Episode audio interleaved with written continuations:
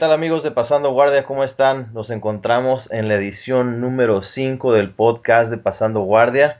Este día tenemos un invitado especial. Él fue uno de los pioneros del Jiu-Jitsu en México, especialmente en el norte. Eh, su nombre es Víctor Dávila. Tal vez algunos de ustedes lo conozcan porque es uno de los comentaristas de UFC. Tiene unas historias bastante interesantes que platicarnos. Eh, ¿Cómo estás, Alex? Bien, bien, bien, gracias a Dios, César. No, pues un invitado de MMA, el primero que tenemos de, este deporte.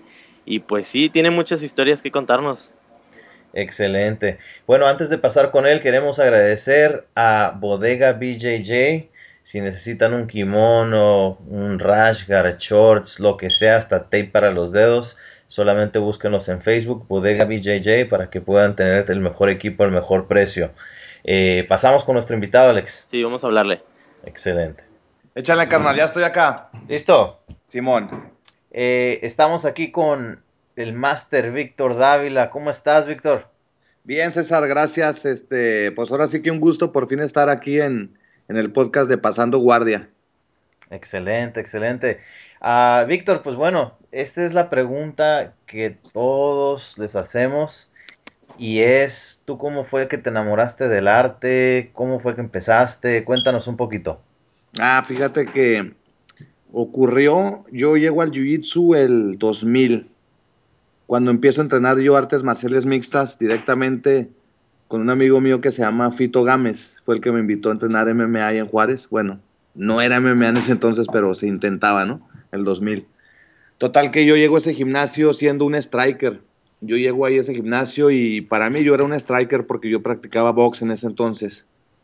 Entonces llego y obviamente pues la carta de presentación fue el jiu-jitsu. Ese día el primer, la primera clase era lo poco que se sabía en esa escuela. Era pues técnicas de grappling. Entonces me agarró, me acuerdo, Fito en un triángulo de pierna y me agarró en una guillotina. Entonces, desde el primer día que vi eso, ya, ya caí en, en amor del jiu-jitsu.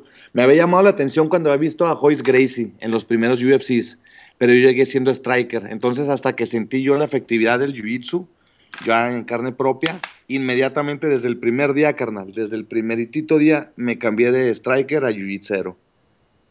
Excelente, excelente. Oye, ¿y esto como qué año fue más o menos cuando empezaste a, a sentir ya el jiu-jitsu, empezar a entrenar? El 2000, fue exactamente el 2000. De hecho, acabo de sacar una, unos videos que tengo ahí guardados de VHS y formatos así bien pinche viejos, ¿no? De 8 milímetros y eso pedo. Este, y encontré unos videos que puse ayer en tier de mis primeros torneos. Comencé exactamente el 2000 y a competir como al mes, al mes exactamente de que empecé a entrenar, empecé a competir en, en grappling. Excelente. Comentaste que no era Jiu-Jitsu, ¿no? ¿Qué, era más bien? ¿Como shoot fighting tipo...? No, no, no, olvídate. Para empezar, yo ni siquiera sabía que estaban entrenando, entrenando eso ahí. Era una escuela, el maestro era cinta negra en karate, ¿ok? Que le gustaba el UFC, así es la historia. Un maestro cinta negra en karate que le gustaba el UFC, que veía los VHS igual que todos nosotros, ¿no? Y que tenía un par de amigos que también les gustaba el UFC y que veían videos de Frank Shamrock y entrenaban ahí en, la alfombra, en un lugar que te diré, era como de unos 4 metros por 5 metros o 6 por 4, algo así. Alfombra, sin colchoncito, así, esa alfombra de esas así delgada, de, esas de batalla. Qué madero, un espejo, un espejo y un pinche costal de esos de los de arena, de los durototes, carnal, que le pones un puto y te rompen la de mano. Los, los de vinil. Sí, Simón viejo, ese era el gimnasio, entonces ahí es donde se entrenaba, entonces no te puedo decir que era un gimnasio de jiu-jitsu, de grappling, digo, era un maestro karateca que le gustaba, había ido a un par de seminarios, el de jiu-jitsu, algo así, más los videos, eso era, eso era nuestro alcance, a lo más cercano que teníamos al jiu-jitsu. Excelente, excelente. Dices que después empezaste a competir. ¿A dónde te fuiste o, cómo fue que buscaste más conocimiento? Fíjate, esto que te platico yo fue en Ciudad Juárez, Chihuahua. Y resulta que ahí en la frontera, en El Paso, Texas, hay un torneo que se llama Hayachi eh, Hayachi Martial Arts es un gimnasio que tiene ya 60 años, yo creo, algo así. El, papá de él eres de esos senseis, cinta roja, kung fu, kempo, cara de esos que tiene así un chingo de trayectoria en varias disciplinas, ¿no? El papá de él. El que hacía ese torneo se llama Taichi Hayachi. Entonces a ese torneo venía gente de las Cruces, de Dallas, del Paso, de, de Albuquerque, todos los ahí cercanos llegaban a competir y nosotros íbamos a, de, de, Juárez, éramos pocos, éramos como tres, éramos tres o cuatro que íbamos a competir. Y me tocó que como al mes de que empecé a entrenar, este, sale la convocatoria ese torneo. Y pues ya sabes, ¿no? De volada me llamó la atención y me inscribí y fui y lo gané. Esa, de, ahí, de ahí yo creo reafirmé, dije, no, yo soy jiu de corazón y me entró la pasión por el jiu-jitsu encabronado, que no sabía yo todavía que era tanto, yo te, puedo decir ya ahora, después del tiempo que yo decía, yo no decía, ah, esto es jiu-jitsu, yo veía, estaba confundido entre grappling, jiu-jitsu, porque no había mucha información en ese tiempo. Y este, y me imagino después de competir, te diste cuenta, bueno, si ya no había mucho avance en la misma academia, ¿buscaste en algún otro lugar o, o, siguieron viendo tapes o cómo lo hicieron para que tú siguieras adelante con tu aprendizaje? No, fíjate, esto, esto es lo curioso, en, ese, en esa escuela con ese profesor duré como no más de tres meses, yo creo no, no pueden ser de más de tres meses, al mes competí y luego duré como un mes más y después ya no tenía pues, realmente más que enseñarnos él, porque pues todos llegamos a estar al mismo nivel rápidamente, estábamos tres, cuatro personas, entonces lo que hice es que tomé la decisión de abrir mi propio gimnasio. Esto, esto, está bien cabrón, güey. Porque fíjate, yo tenía un mes de entrenar con él. Eh, perdón, tres meses casi. Al mes gané mi torneo, los tres meses entrenando con él y dije, no, no, yo voy a abrir mi propio gimnasio. Tenía una casa de la familia yo ahí en Los Nogales, en Ciudad Juárez. Y dije, voy a poner, voy a adaptar las cocheras y voy a poner un mat y voy a poner espejo y voy a comprar costales y pa, pa, pa. Empecé ahí a hacer mi proyecto, ¿no? Y le pedí apoyo a Fito Gámez, que fue el que me llevó ahí a esa primera escuela. Entonces me empezaron, empezaron a decir, bueno, ¿cómo vas a abrir una escuela, cabrón, si tienes tres meses de, de entrenar? ¿Sí me explico? Entonces, yo mi background de, de, artes marciales era que de niño había hecho karate, hasta cinta amarilla. Y en, eh, en boxeo, pues algo tranquilo, boxeaba ahí con el, un cabrón que le decían el Bigotes en Juárez, muy famoso, que se entrenaba a la Cobrita Soto y a varios peleadores famosos de ahí de Juárez. Entonces no tenía mucho background, decían que cómo iba a abrir una escuela, pues entonces yo empecé a investigar, a indagar, a indagar y pues había realmente otras escuelas de MMA que no tenían background, pero pues el mío era muy, muy poco, pero sin embargo yo tenía la esperanza, ¿no? Total que, para no hacerte el cuento largo, yo abrí mi propia escuela y estaba bien consciente que mi principal objetivo de a partir de ahí era el estudio. Entonces me volví un enfermito de estudio. Me la pasaba viendo videos todo el puto día, carnal. Todo el día de, de, Fran, de Fran Chambro principalmente y de Bar Ruten. Sí. Y de hecho, no sé qué opinan ustedes, hasta la fecha Bar Ruten se me sigue siendo uno de los más cabrones. A mí se me hace, se me hace ah, sí. perro en varias técnicas ese güey. Sí, sí, sí. Reales, neck cranks, todo. Me, sí. me gusta mucho Bar Ruten, de hecho. Me cae muy bien. Y así fue como te digo que abrí mi, entonces, mi primer gimnasio que se llamó Combate Libre Academia. Uh -huh. este, le llamé Combate Libre Academia en Los Nogales y decidí tomar el concepto ya como de escuela, como, como si fuera un concepto de escuela. Eh, y me imagino te agarraste algún compañero, alguna persona con quien hacer los drills, con quien cargar las técnicas, te agarraste un asistente o cómo, cómo fue que ya para no. seguir avanzando. No, César, déjame, de hecho el otro día lo platicaba con Goyito y con varios compañeros que tengo. Y ahora los chavos les ponen todo en bandeja de plata, ya saben que es un, eh, un, un, training partner, ya saben que son drills, ya saben que son todo eso. En el 2000, que te estoy hablando yo, 2001, no teníamos la menor puta idea de que era un training partner, ni de que era un drill, ni de que era todo eso. Entonces, no, no, no, no tenías ni siquiera que preocuparte por tenerlo porque no sabías qué era. ¿Sí me explico? Entonces, ahí lo principal era una cosa, que yo me dije, ok, estamos entrenando en unas instalaciones donde te raspaba los codos, los hombros y las rodillas al principio, en el lugar ese que te digo 4x4 donde entrené al principio, sí. era alfombra, carnal. Entonces hacíamos grappling y te raspabas al, al, grado que te quemaba y te salía sangre. Claro. Entonces tú llegabas, era un lunes, tú llegabas el miércoles ya con costrita y la forma de entrar en calor en el combate era que rodabas tantito hasta que ¡pum! se te chisqueaba la, se te arrancaba la costra y, y, seguía rodando, así con el dolorcito ese. Entonces ya como que después de dos meses dije, ya estuvo, voy a poder abrir un gimnasio yo donde tenga yo tatami y tenga el espejo y todo. Y pues sí, junté un dinerito ahí y abrí el gimnasio en las instalaciones de ahí de, no, era un, un, garage, lo adapté. Entonces ya ahí, ya después, ese era el objetivo número uno, tener instalaciones, este, ¿cómo te diré? Pues no, no, no adecuadas, sí, no era un, no era un gimnasiazazo, pero sí por lo menos ya no nos quemábamos los codos y las rodillas que cada vez que entrenábamos. Y conseguí un, este, como una espuma, no era mat todavía del que hay ahora, pero era un hula espuma de ese duro. Entonces, con ese más una lona de vinil, quedó algo similar a un mat. Entonces, yo ya tenía el número uno, que eran instalaciones este, entrenables, así más o menos. Y de ahí era correr la voz, ¿va? A gente que, que estuviera pues enfermita como yo y le gustara el MMA. Porque en ese entonces yo le apuntaba más a la MMA, yo mi, mi mercado era el MMA, pero cuando llegaban, mi especialidad era el jiu-jitsu.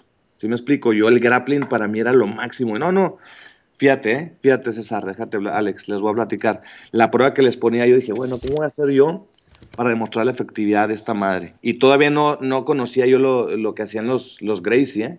Del Gracie Challenge, ¿cómo se llama ese pedo? Gracie Challenge. Sí. Total que dije, bueno, cuando llegue un cabrón nuevo a inscribirse a Combate Libre Academia, yo les pedía que, que me atacaran como si fuera una pelea real 100%. Les decía, yo no te voy a pegar tú atácame con todo, me puedes dar patadas, rodillas, con todo, yo no te puedo pegar y, te voy a enseñar cómo este sistema sirve. Y ya se dejaban venir y los agarraba, un derribillo ahí básico, y guillotinazo o, mataleón era, era, lo que más me servía, pero como era gente que no tenía la menor puta idea que era el jiu-jitsu, pues luego, se lo encajabas, ¿no? Ajá. Y ah, no, no, pues qué chingón, y se inscribían y así, poquito a poquito, eh, fue creciendo Combate Libre Academia. Excelente, excelente, sí, así es. Así es cuando no hay, no hay muchas fuentes de dónde, lo importante es buscarle qué aventado fuiste, ¿no? De que, pum, a los tres meses, y eso fue lo tuyo, te enviciaste y, le diste hacia adelante. Y sí, y fíjate que al principio era como que una, una carga de conciencia que yo sabía que necesitaba más experiencia para poder enseñar. Entonces me daba la tarea de estudiar, estudiar, y no solamente estudiar, sino que comencé a viajar. Dije, aquí la pinche clave, si no hay gimnasios en Juárez, ni en El Paso, voy a empezar a viajar y comencé a ir a Los Ángeles. Entonces ya iba y me traía poquito de material y regresaba. Eh, y fue creciendo así también, este, pues como que también el conocimiento, ¿no? Ya después, ahorita más adelante vamos a llegar cómo es que llego a Eddie Bravo, ¿no? Ahorita estamos hablando de, del inicio de Combate Libre Academia y mi pasión por el grappling y el jiu-jitsu. Víctor, perdón, este, si empezaste más o menos en el 2000, yo recuerdo, si no es, me estoy equivocando, en el 2002 o en el 2003, yo soy de Monterrey, fui a un evento en el gimnasio de Nuevo León donde estuvo Tito Ortiz, Matt Hughes y, y Silva. No, mames, cabrón. Yo ahí estuve, pero canal tenía 11 años. Puta madre, me acabas de decir, no te creas. bueno, ahí ahí entonces tú, ¿qué onda? ¿Ibas empezando? ¿Ya era tu primer evento? Porque se ve, la verdad fue un buen evento porque la gente de Monterrey, tú sabes que los únicos que conocían la UFC o MMA era la gente que se robaba el Dish, carnal, que tenía Dish pirata ah, de que tenía Dish pirata y, lo, y, y, lo, y, tienes todos los canales abiertos, ¿no? Eh. Ah, huevo. Y pero, pero el torneo estuvo chido, hubo auge, se, se dejó venir la banda y, y, ¿qué onda? ¿Ese fue tu primer evento? ¿Hubo más después? ¿Cómo empezaste? Pues estuvo muy bien, la verdad. Qué loco. ¿Sí sabes que ese evento lo organicé yo? ¿Así sabías o no? ¿O piensas que Yo de hecho te conocí primero y luego ya después supe que eras de combate libre y, pues ya sabes, la manita la reconocí y dije... Sí, digámosle puñito porque manita se dio medio puto. No te creas. puñito, pues. Y pues ya dije, no, pues a estar ahí este relacionado o algo. Ah, no, mira, déjate platico.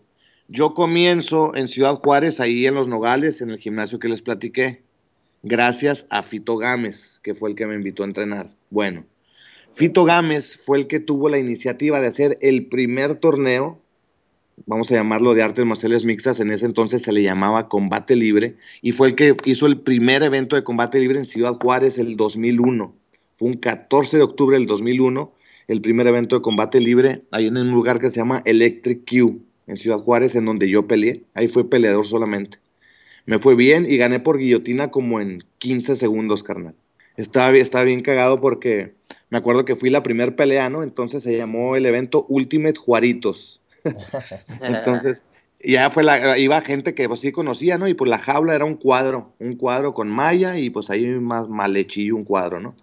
Y fui la primer pelea, total que salgo y pum, pum, y en 15 segundos lo rindo en chinga. Y la gente pues no entendió, güey, ni, ni festejé. Yo, yo festejé bien cabrón, ¡ah! acá bien emocionado, ¿no? Y la gente pues no entendía qué había pasado, por qué se había rendido, por qué se había acabado la pelea, fue muy rápido. Pues bueno, ese fue el primer evento. Después hay un segundo evento que hace Fito Gámez, ya en un lugar más grande que se llama el Poliforo Juan Gabriel, para siete mil personas el lugar. Fueron como dos mil, yo creo, calculo dos mil, tres mil. Pero en ese evento fue Brian Eversole. Brian Eversole pelea en el UFC, no sé si saben, se acaba de retirar de las artes marciales mixtas, pero pelea en el UFC.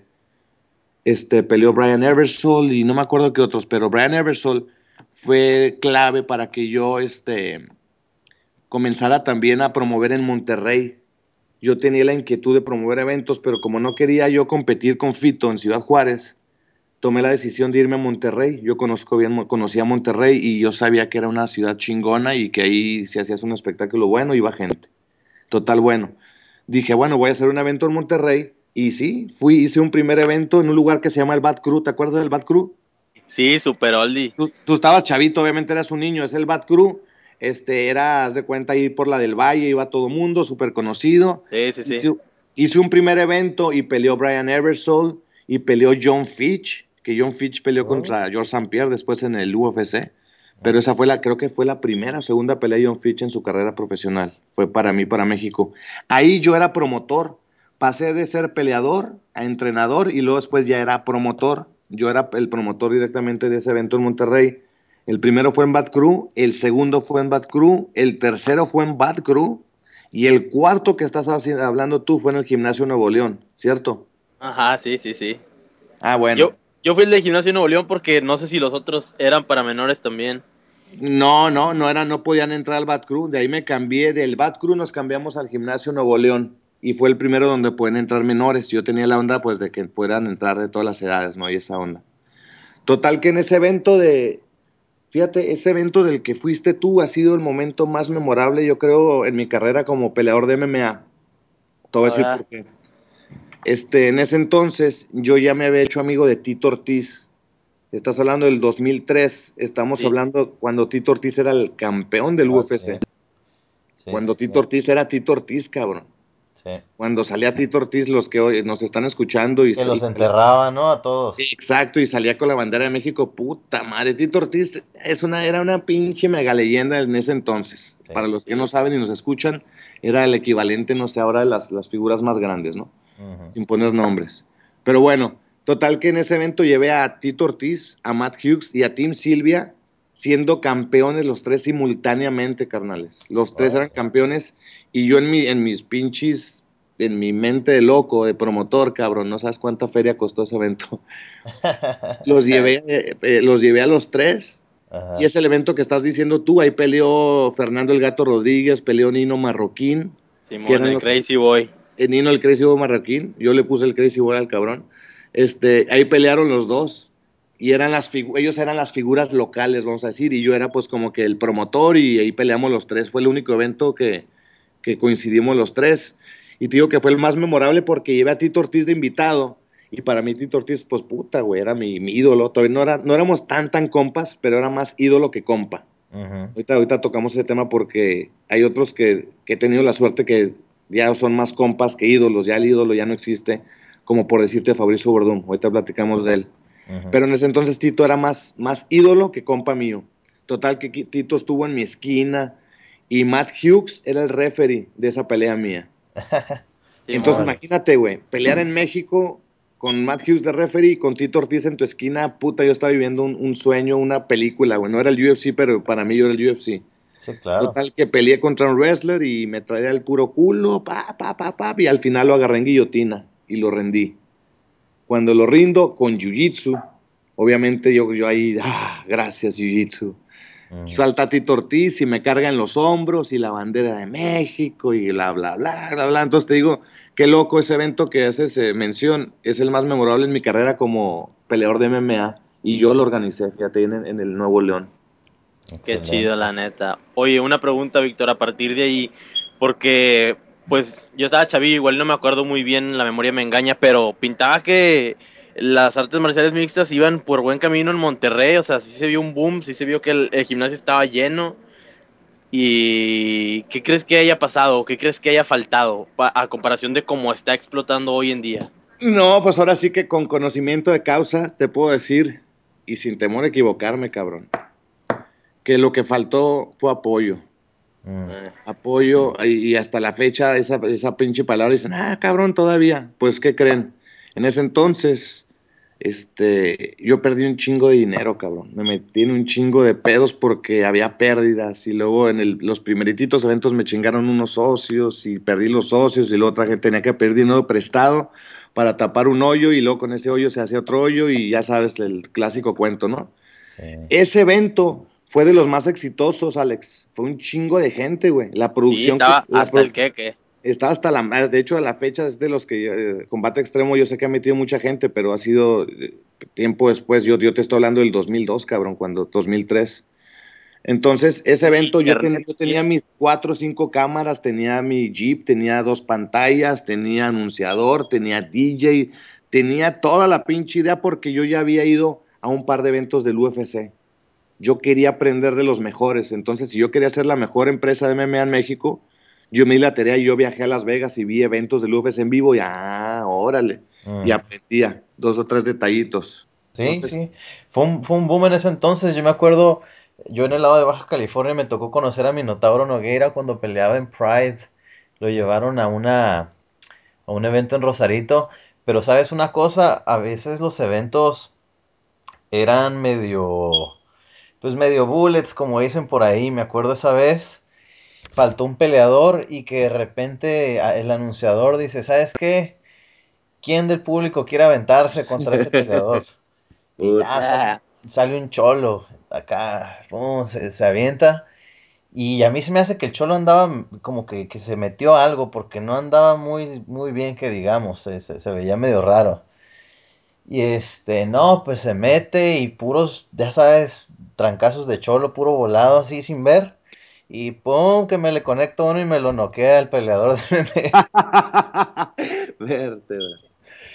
no, pues ese, ese, sí estuvo bien hecho, la neta, y se me hace bien raro cómo se apagó de repente. Y, bueno, se apagó de repente, te voy a platicar por qué. O sea, yo me, se apagó esa empresa, primero se llamaba la empresa promotora del, del primer evento que fue el 25 de agosto del 2002, si no me el 30 de agosto del 2002, 30 de agosto del 2002, se llamaba Azteca Promociones, presenta y luego este Combate Libre. Y luego el segundo se llamaba Ultimate Fighter en Monterrey. Fíjate qué loco. Ultimate Fighter en Monterrey. Y como se llama Ultimate Fighter en Monterrey, nos llegó una carta del UFC llamándonos la atención diciendo que había mucha similitud con el nombre como ellos y que por favor nos abstuviéramos de llamarlo así.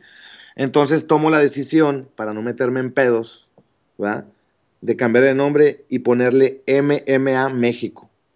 Mm. Ese fue el nombre que se le dio al evento a partir de, de ese evento que dices tú en, en el Gimnasio Nuevo León. Entonces ya MMA México volvió a ser como otro evento en el, en el Domo Care de la Expo Guadalupe hice uno ahí, hice otro evento en un lugar que se llama La Escena, que después le cambiaron de nombre, pero La Escena se llamaba cuando era un antro. Un antro. Y después yo creo que se apagó porque fue cuando yo cambio de giro y me contrata el UFC, que es el 2007. Cuando yo me voy de ahí, se apaga un tiempo, llega Héctor. Héctor, este, ay cabrón, se me fue el pinche nombre, el apellido y, y lo conozco bien cabrón. Espérame. Ayúdame, cabrón. Héctor, el de combate extremo. No, bueno, lo saco. Héctor Molina, ya está, Héctor Molina, es que trae la pinche que está haciendo muchos nombres. Bueno, ya llega Héctor Molina y hasta la fecha, Héctor Molina sigue pues este teniendo activo el MMA en Monterrey. Gracias a él la gente, toda esa afición que se creó, gracias a Héctor sigue viendo los eventos de artes marciales mixtas a través de combate extremo. Entonces, más o menos por ahí va la historia en el MMA, que después ya me fui este, encaminando más a, nuestro común denominador, que es el arte suave. ¿Podrías decir que tú fuiste el pionero en organizar eventos acá, ya con peleadores de la UFC y todo? O sea, un pionero en ese aspecto en México. o qué se estaba haciendo en el DF, qué se andaba haciendo ya en Tijuana. Mira, te puedo decir, y otra vez, que, sin temor a equivocarme, cabrón, porque conozco la historia al revés, el derecho de los pioneros, y te digo los nombres y fechas y todo, como me acuerdo ahorita. Las fechas más actuales se me las tengo, se me borran. Pinche disco duro ya lo tengo saturado, ¿no? Pero esas se me quedaron bien grabadas. En Monterrey sí fue el primer evento de artes marciales mixtas, el, el organizador, servidor Víctor Dávila. En Ciudad Juárez, el primer evento de artes marciales mixtas, Rodolfo Gámez. El primer evento de artes marciales mixtas en Matamoros fue Héctor Molina. Héctor Molina empezó todavía antes que, que, que Fito y que yo, meses, por meses o así, pero fuimos de los pioneros. Pero en Monterrey sí, este, ahora que viene el evento de, del Ultimate Fighter en, en, noviembre, haz de cuenta que estoy digitalizando toda la historia que tengo porque si quiero contar la historia de cómo, cómo surge el MMA en Monterrey cómo surgen cabrones como el Goyito que, que, va a estar, eh, que, que, llega al UFC, ¿no? Y cómo el UFC ya llega a Monterrey después de 13 años que hice yo el primer evento ahí, llega al UFC, entonces eso se me hace muy, un detalle muy cabrón. ¿Qué opinan ustedes? Excelente. No, pues excelente. Yo quiero felicitarte por ser un pionero y, que no te dio miedo, ni lo que anduviera pensando la gente, ni lo que porque ahorita se da mucho que hay gente que quiere hacer lo que sea que quiera hacer y ya sabes, todos los haters, que ese güey es hincha pinche azul, que ese güey, no. y en ese entonces yo me la tenía que partir bien cabrón porque tenía que ganarme la credibilidad. Entonces en todos los llegaba y entrenaba, en todos los llegaba y me partía la madre y me llegaba a dar hasta tiros en gimnasios o así, que no cuentan en profesional ni en, ni en amateur porque no hay registro. Pero en ese entonces nos dábamos tiros de aneta, carnal. Tenías que darte unos tiros para ganarte también el respeto y así, ¿no? Entonces, pues fue parte de, de, también no tapear, porque cuando no creas que es tan agradable perder dinero en, en, los eventos como promotor. Claro. Sí, un momento que yo dije, no, sabes qué, a la verga, este pedo, la chingada, ya, ya no va a ser promotor, ya, ya estuvo. Y empecé, de hecho, cuando iba a tirar la toalla ya de promotor, que dije, ya estuvo, ya no se puede más, esta madre no es negocio, hasta aquí, dije, voy a pelear, lo mío es pelear, y, y empecé a entrenar, dije, voy a agarrar unas peleas y le voy a tirar a ver si llego, si Dios me ayuda al UFC. Y empecé a entrenar y agarré una pelea en Guadalajara para Ulises de la Cruz en gladiadores extremos, ¿no? Y empiezo a entrenar. Entonces, en el Inter que empiezo a entrenar, voy al UFC y conozco a uno de los que estaba en el departamento en español y empiezo a hacer una relación ya directamente con el departamento español del UFC. Y después de mi primer pelea, o sea, fui y peleé en Guadalajara y esa vez gané por barra de brazo. Me acuerdo bien también. las, dos, o tres peleas que tuve de MMA, así que, que las cuento, todas las gané por Jiu-Jitsu. Pero después de ahí me contrata el UFC y ya tuve que, ya dejé a un lado la carrera de peleador del MMA porque me dieron a elegir o comentarista o peleador. Y pues obviamente, pues ya sigo de comentarista. Súper bien. Tienes una historia muy peculiar, ¿no? A la hora de cómo llegaste a ser comentarista, ¿no? Está bien raro, cabrón, porque después de siete años de perder dinero como promotor de MMA y de estar yendo a Las Vegas constantemente, bueno, fui como unos 15, de, entre 12 y 15 eventos del UFC. Mi primer evento en vivo en Las Vegas fue el UFC 40, el Vendetta. Y luego creo que fui el 44, 45, 47, 49, 62, algo así, como 15. Y nada, y nada, y nada. Yo quería que me dieran trabajo, quería que me apoyaran conocía a Dana, conocía, en ese entonces el UFC todavía no tenía tanto personal, pero era más fácil entonces conocerlos a todos. Y nada y nada. Total que en el UFC 70, cuando peleó Rampage, 70 o 71, 71, cuando peleó Rampage contra Chuck Liddell, yo voy invitado a Rampage, porque Rampage era compa. Y ahí estoy sentadillo, ¿no? Solo en 12 mil, entre 12 mil personas viendo las pinches peleas y cómo chingados le hago para entrar al UFC, cabrón, no mames, estaba bien jodido, no tenía feria, debía feria, tenía que conseguir dinero, tenía mi chavo, tenía a mi hijo, al Tori. Entonces ahí en lo que estaba piense y piense, bueno, pues chinga, voy a echar una miada y, regreso a seguir pensando, ¿no? En lo que voy al baño, hey, obviamente estoy hablando como, están hablando con Master B. Víctor Dávila, no creo no puedo hablar tan, estoy hablando así porque estoy en confianza, ¿ah? ¿o no? Ah, huevo, ya, dale, dale. Porque me va a, me oír raza, va a decir, ah, este güey que, que, mal, habla, pero la neta me siento en confianza con ustedes y estoy hablando al chile como, como Sí, no, estás en confianza, carnal, dale. No se trata. Entonces ya, pues fui al baño, ¿no? Y cuando regreso, hay dos, hay dos cabrones ahí en mi, en mi asiento. un señor que se veía ya grande y otro cabrón de lentes con un pisto en la mano. Y le dice el güey del pisto en la mano al otro. Dice, hazte para acá porque este es peleador y nos va a partir la madre. Le dice eso en español. Y le digo, no, no, no, no, tranquilos, no, quédense ahí, este, no hay problema, yo desde aquí veo bien. Yo ya estaba harto, no, quería ni estar sentado, quería ver la pelea de Rampage. Total que le veo al señor, al señor de acá, al señor grande, le veo un gafete que decía UFC, entonces yo me sabía todos los pinches gafetes de memoria y decía promotor y era de los verdes. Los verdes eran de los de pinche All Access, All Access o esa madre, ¿no? Entonces dije, ah, cabrón, este güey, ¿quién es? Que no lo conocía, yo habla español. Y me dice, oye, ¿por qué hablas español? ¿Eres peleador? No, mire, yo soy, yo soy promotor, me llamo Víctor Dávila, bla, bla, bla. Y en ese entonces yo ya tenía mi pinche speech bien quemadito, güey. Soy promotor, que Tito Ortiz, que Matt Hughes, que Monterrey, que ya sabes, ¿no? Yo andaba buscando en lo que sea. Y dice, ah, mira, pues yo me llamo Jorge Elías. Soy el nuevo director de, de producción del UFC en español y pues este, un gusto conocerte. Dice, tú eres master no sé qué. Sí, digo, me dicen Master Vic y mire, yo hago esto. Y sí, sí, ya había, había, escuchado hablar de ti, mira. Anda, ando buscando talento, ando buscando comentaristas en español. Tenemos un problema ahorita con, con los comentaristas y pues me gustaría platicar contigo.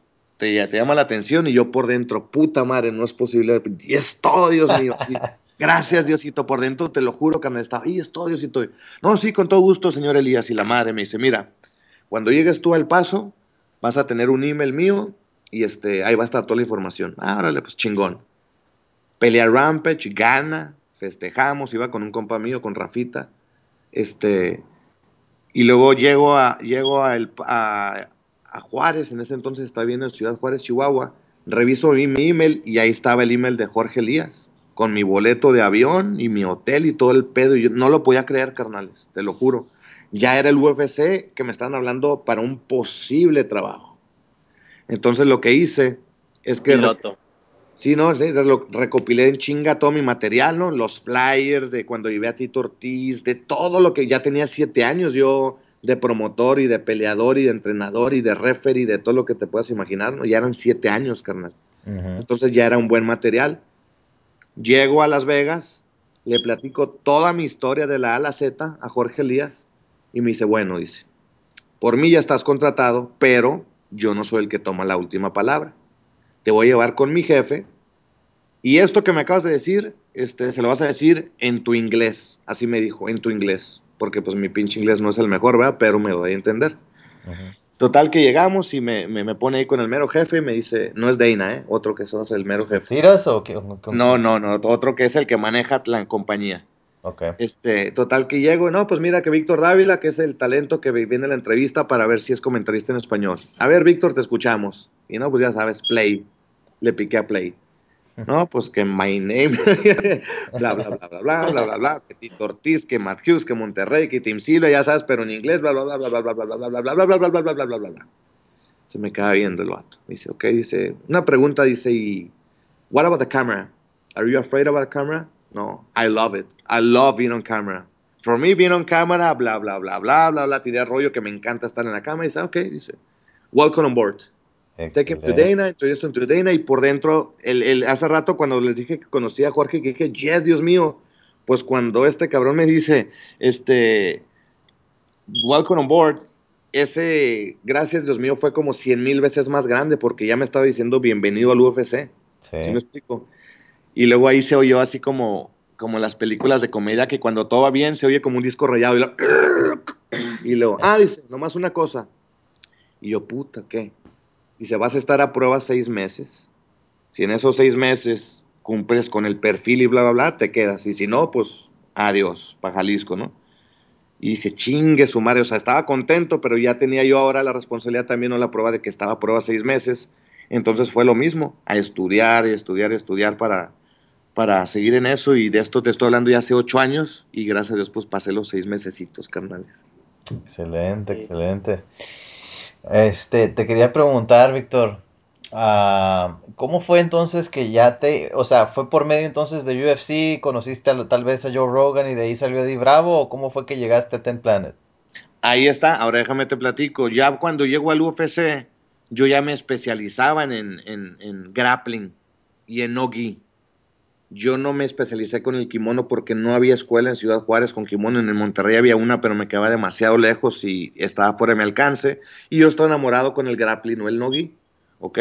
Entonces ya tenía yo pues mi... Yo ya iba a torneos, iba a gimnasios y rendía cintas negras de, con kimono y yo no tenía un bag, no tenía grado, pero yo lo rendía porque ya después de siete años ya había entrenado yo bastante tiempo con Tito Ortiz, con Rico Rodríguez, con Iván Salaverri, cabrón. Iván Salaverri me pasó unas técnicas bien chingonas.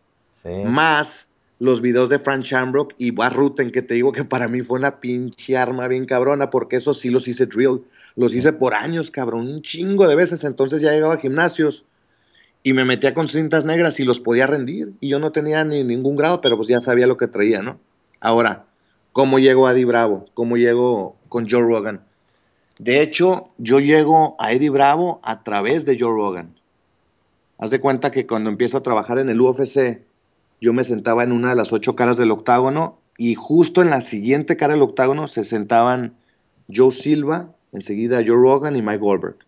Entonces, antes de cada evento hacemos los ensayos y la chingada y pues total que llegaron y este, bien buena onda nos presentaron con Joe Rogan y bla, bla, y nos hicimos compas después de dos eventos o tres y el Joe Rogan y Eddie Bravo son mejores amigos, siempre han sido hasta la fecha, ¿no? Son mejores amigos. Entonces, cada vez que estamos en el ensayo, llegaba el Eddie Bravo. Y Eddie, como es mexicano, o mitad mexicano, su papá, algo así, ¿no?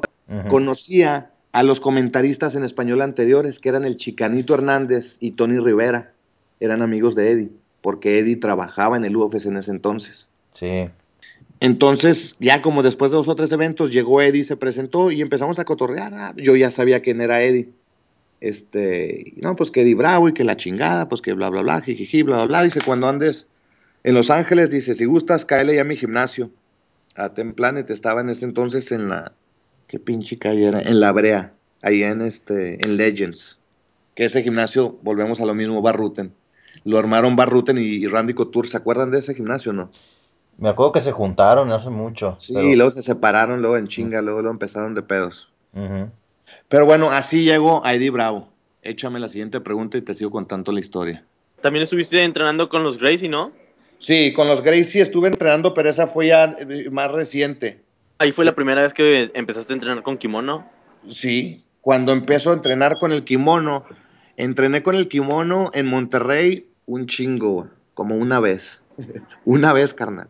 Una. Eh. Era un brasileño que tenía una academia en Monterrey que no tengo la menor idea cómo se llamaba y duró su gimnasio dos semanas o tres semanas o un mes, un pedo así, y cerró porque no había mucho auge. El único que tenía jiu-jitsu era Julio Gamboa, ya me acordé. Julio Gamboa era el que tenía el jiu-jitsu Monterrey, que era de los Machado, creo que era derivado Machado. en, en Tai Champs, ¿no? Sí, Tai Champ era Julio Gamboa, era el que tenía establecido, cuando yo llego a Monterrey, el único que tenía establecido Muay Thai Jiu-Jitsu, así como esencia, como arte marcial, era Julio Gamboa.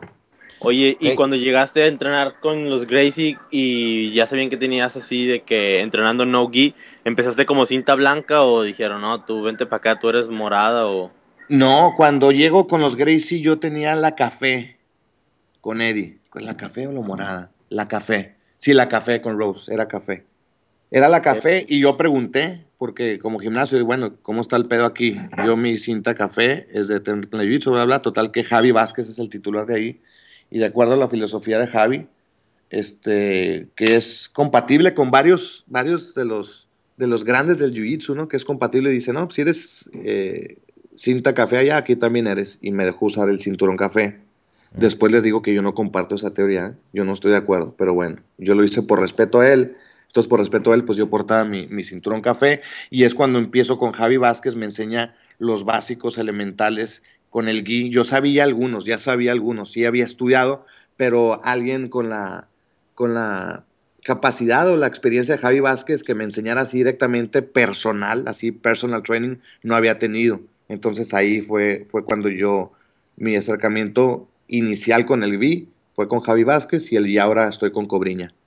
Excelente. Ahora que estuviste en, bueno, estuviste en, con Gracie y ahora estás con Cobriña, son totalmente, bueno, son muy diferentes en cuestión de Cobriña es muy competitivo en, deportivo y por este lado eres más de self defense. ¿Qué te gusta más de uno o qué te gusta más del otro en comparación? Conozco los dos estilos y yo, yo en mi inicio de mi carrera era más estilo Cobriña, más así, más, más activo, más, más ofensivo, porque Javi es más, más pasivo. Javi te espera. Javi se espera que te deja montar, te deja que lo raspes. Más tranquilo. Le aprendí el sistema también a Javi también. La paciencia y todo eso, pero soy más partidario de la presión. Y más ahora con, el, con la era nueva del Jiu-Jitsu. Prefiero ser el de la iniciativa y, y es el que esté atacando. Prefiero yo estar dictando el ritmo que, estar en defensa. Por ejemplo, ¿qué es lo mejor de, unir esos dos estilos? Cobriña por un lado y con Ten Planet de otro. Aunque, por ejemplo, con Cobriña también haces Nogi. ¿Qué te gusta más de cada uno? ¿Cómo se complementan?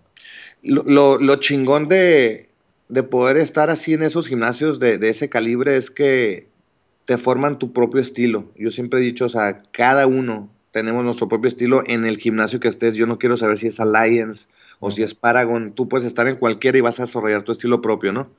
Entonces lo interesante es, es que he podido adquirir pues lo mejor del, del Ten Planet, que es para mí mi base, mi elemental. Yo soy Ten Planet para este número uno. Con el Gui ya estoy con Cobriña. Con Cobriña es el que quiero que siga dándome mis grados también. Él, me, él desde la filosofía también me, me, me, deja usar el cinturón negro ahí. Soy, va, va a tomar bastante tiempo, obviamente, obtener mi, mi primer stripe con Cobriña. Pero eh, la combinación de los estilos y de los maestros, porque tener a Cobriña como maestro y tener a Eddie Bravo como maestro son polos opuestos, cabrón. Ah, pero qué buenos maestros son. Eddie tiene su personalidad, excelente es mi sensei.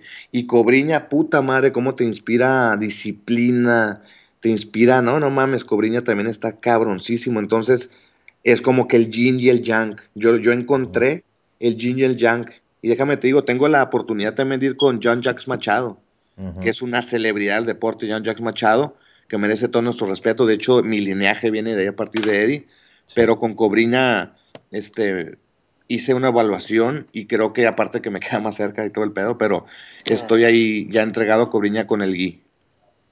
Ok, Víctor. Dices que para ti es diferente, o sea, que está mal esa política de que si tú eres cinta negra en Jiu-Jitsu con gi, regularmente eres cinta negra en, no gi. Dices que tú no estás de acuerdo con eso. ¿A qué se debe? Bueno, ahí te va. Y y te voy a decir, aplica para los dos lados. Para mí aplica para los dos lados. Ok. Tanto para el que es cinta negra con kimono no puede pasar a ser inmediatamente cinta negra sin kimono si jamás ha entrenado sin kimono. Como aquel cabrón que es cinta negra sin kimono, yo no creo que pueda llegar a ser cinta negra directamente con kimono si jamás ha enrolado con kimono. Eso lo digo así a grandes y a todos decir los porqués. Este, porque hay ahí un hueco. Si bien es cierto que dos cintas negras en jiu alcanzan cierto grado para ser llamado cinta negra, facha preta, facha preta, facha preta, eso ahí estamos de acuerdo, mereces todo el respeto, pero también hay cierto choque, no es un choque, no, no es un choque, voy a, cambiar el choque, vamos a ponerlo así, hay ciertos huecos que dejan el gui en el no gui y el no gui en el gui, ¿ok? El cabrón que usa el kimono y llega al no gui directamente, pues es, diferente, cabrón. Ya no está la solapa, ya no está, ya no puedes agarrar ni madre del pinche kimono. Ya todos son underhooks y overhooks. Y el cabrón, eso obviamente ustedes lo saben, pero para los que nos están escuchando, y esta es mi filosofía. Y el que está, este, en el Nogi, igual, cuando entras al pinche Ibiza, a mí yo mismo lo sentí, yo lo viví en carne propia. Después de tener un cinto de café, llegabas al, me empecé a echar mis clavados al kimono y puta madre, cómo está diferente, el ritmo, todo, lo sabe, todo que cambia. Entonces, ya hay algo, unos huequitos que tenemos que llenar para poder decir, ahora sí, este cabrón es cinta negra con gui y sin gui. Y eso toma tiempo para mí. Yo he estado analizando eso mucho y respeto, fíjate bien, los que me, dejan a mí usar un cinto negro, que yo luego por respeto a ellos, tienen mucha más trayectoria que yo y tienen más palabra que yo en el deporte, y yo lo respeto y por eso lo hago, pero yo tengo mi propia filosofía y he tenido también mis propias ideas y yo lo, mi propuesta o digo, ¿cómo subsanaríamos eso?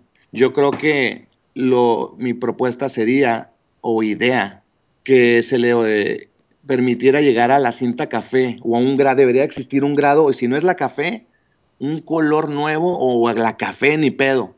y que gaste su tiempecito en la café hasta que llene esos huecos, pa, pa, pa, pa, pa, pa, pa, pa, Ahora sí. Entonces sí le da su pinche cintito negro con gui o su cintito negro sin gui. Esa es mi filosofía. ¿Qué opinan ustedes? Yo estoy de acuerdo. Por ejemplo, a Dean Lister eh, estuvo entrenando bastante a Arriola. Me imagino que lo conoces también. Akbar estuvo en Tijuana entrenando con Raúl Arbizu, que es alumno de, de, este, de Dean Lister. Y vamos a decir que el 95% de las veces, yo creo que si no es que el 98% de las veces, ha, este, lo ha hecho sin kimono. Entonces recuerdo que, que pues Akbar no tenía grado ni nada, entonces me decía Dean Lister, es que me está rindiendo a los cintas negras, este, él merece su grado, entonces a, lo mejor ese 5% que entrenó con Guy fue suficiente como para que se le diese ese grado. Entonces así lo ha mantenido y pues como él pelea MMA, pues no, o sea, si lo hacen, los, yo lo he notado que los peleadores que pelean MMA entrenan con el kimono por diversión, para divertirse, para recordar viejos tiempos, etcétera. Entonces, Dean así lo consideró y, digo, bueno, ahora sí que el maestro es el que decide también, ¿no? Sí, y ahí, mira, César, este, tú sabes un chingo de jiu cabrón, y un chingo de filosofías de diferentes cabrones, pero hay cabrones del mismo calibre o uno, un calibre elevadísimo con teorías encontradas. Unos dicen que sí y otros dicen que no. O sea, como Dean Lister dice, hay otro cabrón que te puedo decir que, que tiene una teoría diferente. Igual mm. yo mismo te lo digo, que mi, idea cuál sería y a mí mismo me reconoce mi grado. ¿Sí me explico? Sí. tú en lo personal, ¿qué piensas de eso, César? No, yo pienso que los grips es, otra historia, es otro... Así como dijo que Gary Tonon, los, el juego del heel hook es casi otra arte marcial, es igual, con los grips, con las pegadas, los chokes, con la solapa, es otro rollo. Entonces sí considero que si se va a llegar a cinta negra tienes que saber bien tus chokes, tu juego de solapa, etcétera. Exacto, entonces eh, exacto, tienes que conocerlos. Y hablemos de un pequeño hueco. Yo no estoy, porque las bases para llegar a un cinta negra en, en Templane, te digo, ya las bases, yo, mismo pasé por ese camino, ya las tienes, cabrón. para desarrollar años y años y años y drills y drills y drills, ya desarrollas esas bases. Y si lo medios en porcentaje, dices, bueno, pues quizá un 80, un 90, un 95. Yo no sé cuál será ese hueco, pero ahí queda un hueco de la solapa y de los agarres que estás diciendo. Y viceversa entonces yo digo que va a tener que llegar eventualmente el momento que se determine cuál es el tiempo que le toma a un cinta negra sin guía hacerse guía en los dos lados y saltar de un lado al otro y cuánto tiempo toma llenar esos huecos y el maestro tiene que tener esa evaluación y ver, ah, cabrón, este güey ya, ya está bien, sí es cierto si se sabe el pinche spiral guard, que es básico, y se sabe el pinche el baseball choke, y se sabe el que el bow and arrow, y que bla, bla, bla, porque no puedes tener un cabrón cinta negra que dice que es y no sabe un bow and arrow, ¿sabes cómo? Exacto, exacto. Entonces yo creo que, no sé, eventualmente el jiu-jitsu va a llegar a ese grado de que ya sea como que del dominio también lo he visto que tú lo has puesto pasando guardia, este que es fácil seguir el lineaje, eso es algo muy chingón, que es fácil seguir el lineaje del jiu-jitsu, entonces para subsanar este, charlatanes, eh, que hay escuelas que dan este patito y la chingada, ver el lineaje y las horas de vuelo de todos, cabrón. A mí se me hace que eso, con el apoyo de la tecnología, al rato lo vamos a poder tener. Sí, antes sí se salían con la suya, ahorita es muy difícil. A menos de que estés metido en un pueblo donde nadie sabe nada de nada. y ni así, cabrón. pero que ni haya internet, porque no, ya ahorita como dice Abraham Marte, it's not gonna fly. No, ya con el internet nadie te puede engañar. Sí, ahora déjate platico yo, ahora déjate platico, eso es mi filosofía de que con Gui y no Gui. Ahora te platico cuando llego con Eddie Bravo. Eddie Bravo me invita a entrenar ahí a Templanes, ¿no? Y llego un día a Los Ángeles y dije, ah, voy a empinar a Eddie Bravo, me lo voy a chingar al güey. Como ya me había rendido otras cintas negras, dije, me voy a chingar al Eddie. y llego bien vergas al, al Templanet. ¿Qué onda, Eddie? No, ¿qué onda? Bienvenido, que la chingada, que pásale, va, va. Tomo la clase y empiezo a rodar y rindo un cinta café del vato, pack, con una de, tobillo, una llave de pie. Y luego empiezo a rodar con el Eddie. No, hombre, compadre, me puso una chinga, güey. Pero chinga, chinga, güey. Me rindió, no sé, güey, 70 veces o 60 o 100 veces, güey. Electric Chair, Twister, van, de todo, me aplicó toda una putiza. Yo no tenía ni la mínima idea de qué era el sistema. Vaporizer. Ajá, el Vaporizer. Entonces ahí es donde dije, puta madre, yo tengo que tener este sistema en mi combate libre, porque acuérdense que yo les conté que yo hice el sistema combate libre, o sea, se lo compré a Fito Gámez, ¿va? pero pues en ese entonces sí era mío, y yo quería incorporar el mejor Jiu-Jitsu a mi MMA, y hasta la fecha lo sigo diciendo, el mejor Jiu-Jitsu para el MMA se llama, y ya tiene sistema, ahí nombre y apellido, y está en plan de Jiu-Jitsu, para el MMA, sin lugar a duda. Entonces, después de esa chinga que me pone Eddie, entro en pasión con el sistema Templanet, y le digo, ¿qué onda, cabrón? Quiero ser rankeado, mira, tengo tanto tiempo entrenando, he entrenado con Rico, he entrenado con bla, bla, bla, he rendido cintas negras, bla, bla, bla, y me dice Eddie, bueno, está bien, es posible que tú ya tengas un nivel de un morada o un café o un, no sé, un azul adelantada, ¿no? Pero como no conoces, tú no ruedas usando el sistema Templanet, yo no puedo darte un grado. Dice. Si quieres entrar conmigo este, y sacar la cinta negra, porque yo le dije que quería llegar a cinta negra, me dice, tienes que empezar desde cero, desde la blanca bienvenido. Yo no tuve ningún pedo. Y desde ahí empecé a entrenar, luego, luego agarré un torneo y empecé a competir y entrenar, y entrenar, y entrenar. Llegué a cinta negra muy rápido porque mm, estuve activo también y entrenando y entrenando, entrenando y aprendiendo el sistema igual de enfermito como me metí en el MMA, me metí en el sistema Templanet. Pero ahí sí recorrí todo el camino. Me gustó esa filosofía de que no puedes llegar a ser sistema, este, cinta negra en un sistema si no recorriste todo el camino, cabrón. ¿Sí me explico? O sea, tienes que recorrer el pinche camino. Y así es como saqué el cinto negro ahí. Aparte que Eddie tiene todo un lenguaje diferente a la hora de sus de, explicar una técnica, ¿no? Que pasa por el zombie, que no sé qué, tú te lo sabes todos. sí, no, pinches nombres locos, de hecho, y ahora estamos haciendo la edición en español, ya tengo yo eh, algunos años agregando unas técnicas que el chupacabras, el mariachi loco, Pancho Villa Control. Yo he sacado nombres en español que le digo a Eddie y los estamos agregando al sistema. Pero sí, también el pinche Eddie, ya sabes, ha sido parte de, lo que es conocido con los nombres que sirven porque ya al, final de cuentas no es más que un nombre, por pendejo que sea el nombre o, tonto o chusco que sea, pues es hasta una clave que el zombie, que Double Crackhead y que Deep Muddy Waters y ya sabes, todo un universo ahí de, del sistema. Qué chido la clave de todo tu de todo tu digamos éxito en tu carrera que has tenido Víctor y que lo has mencionado varias veces es que te pones a estudiar o sea que es lo que le falta mucho a la banda que la neta yo a veces platico así con güeyes que practican jiu-jitsu que están en mi misma cinta que güeyes con los que compito que si andan al tanto de las peleas, de las guardias que andan saliendo, porque tú sabes que al jiu-jitsu dejas de entrenar seis meses y ya regresas perdido. Sí. De, tanto que está avanzando. Eso, eso ha sido clave para mí, entre lo que nos estás contando, pues de lo que te ha ido muy bien. Una pregunta, Víctor, acerca de eso. Este, ya sabes, es la típica pregunta controversial del Jiu-Jitsu. ¿Tú crees ya, tú y yo, como ya, ya entrenaste en varios, en varias academias, varios sistemas diferentes, te sabes, la sabes de todas, todas. Alguien que solamente entre, que solamente quiere Jiu-Jitsu para defensa personal, y llega a una academia, por ejemplo, con Cobriña, con André Galvao, y entonces él está perdiendo su tiempo, o tú crees que una persona que entrena Jiu-Jitsu deportivo, obviamente va a saber defenderse en alguna pelea, en un bar, en la calle. Sí, o sea, si se va a poder saber defender independientemente de donde, donde entrena, dices tú, o cómo? Sí, o sea, alguien que entrena con cobriña, una cinta azul, una cinta morada de cobriña, ¿va a saber defenderse en la calle o si él ah. busca defensa personal, está en el lugar equivocado. No, mira, eh, déjame te digo, hay cierta diferencia en algunos. Por ejemplo, específicamente en el caso de los Gracie, ellos se enfocan mucho al sistema de defensa personal, es lo primero que aprendes. Cuando entras con los Gracie, con Javi Vázquez y hasta tiene una pinche pistola de plástico y un cuchillo de plástico, esos pedos, ¿no? Por, por si en la calle. Y que si tienes un triángulo y te levantan hay que abrir rápido porque no te azoten en el piso. Entonces todo el enfoque de ellos va enfocado, vaya, vaya que hay pinche, que pinche rebusnancia tan culera esa.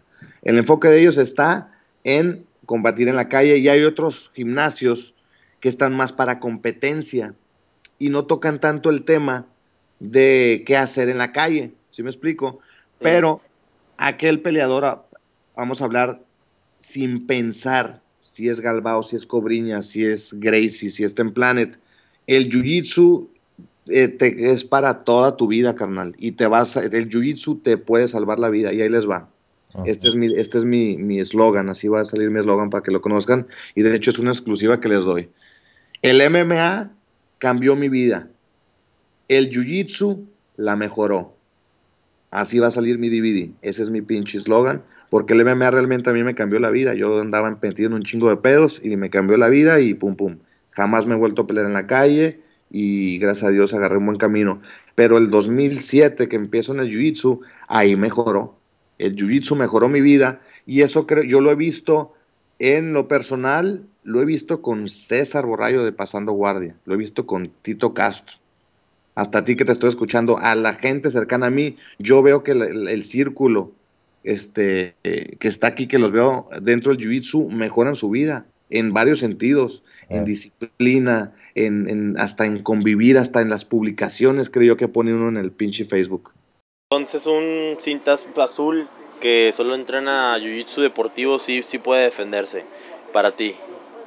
sí, sí, sí, sí, Definitivamente, sí, yo digo que se puede defender y más porque recordemos que las cintas más importantes, yo creo, es el, paso por la blanca y la azul, donde te dan los, los cimientos, las bases.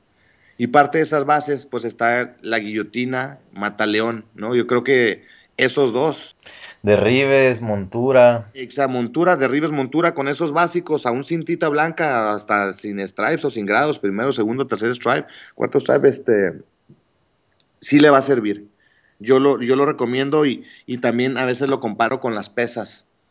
Cuando vas a las pinches pesas o algo así, sí, pues empiezas a agarrar cardio o te empieza acá a poner ahí mamadillo, lo que sea, ¿no? Y dejas de ir y vale chorizo.